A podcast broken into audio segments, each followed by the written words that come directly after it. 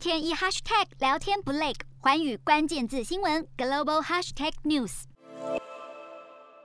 泰国政府九号宣布，为了防止非洲猪瘟爆发，将会加快全国所有的养猪场检查。如果是确认有感染非洲猪瘟的情况，将会向世界动物卫生组织来报告。对此，泰国政府发言人表示，如果有农民因为猪只被扑杀而遭受损失的话，政府也将会给予补偿。好，根据曼谷邮报的报道，有一只小型宠物猪被发现死于非洲猪瘟，这也是泰国首起宠物猪感染的病例，引起了当地居民对于猪瘟疫情爆发的担忧。对此，政府发言人表示，过去三年来，泰国已经有效地控制住疫情，并且内阁也支持增加对于猪只监测的预算，要民众不要过度担心。瞄准新南向商机，剖析东南亚发展。我是主播叶思敏，每周五晚间九点记得锁定。看见新东协就在环宇新闻 MOD 五零一中加八五凯博二二二及环宇新闻 YouTube 同步首播。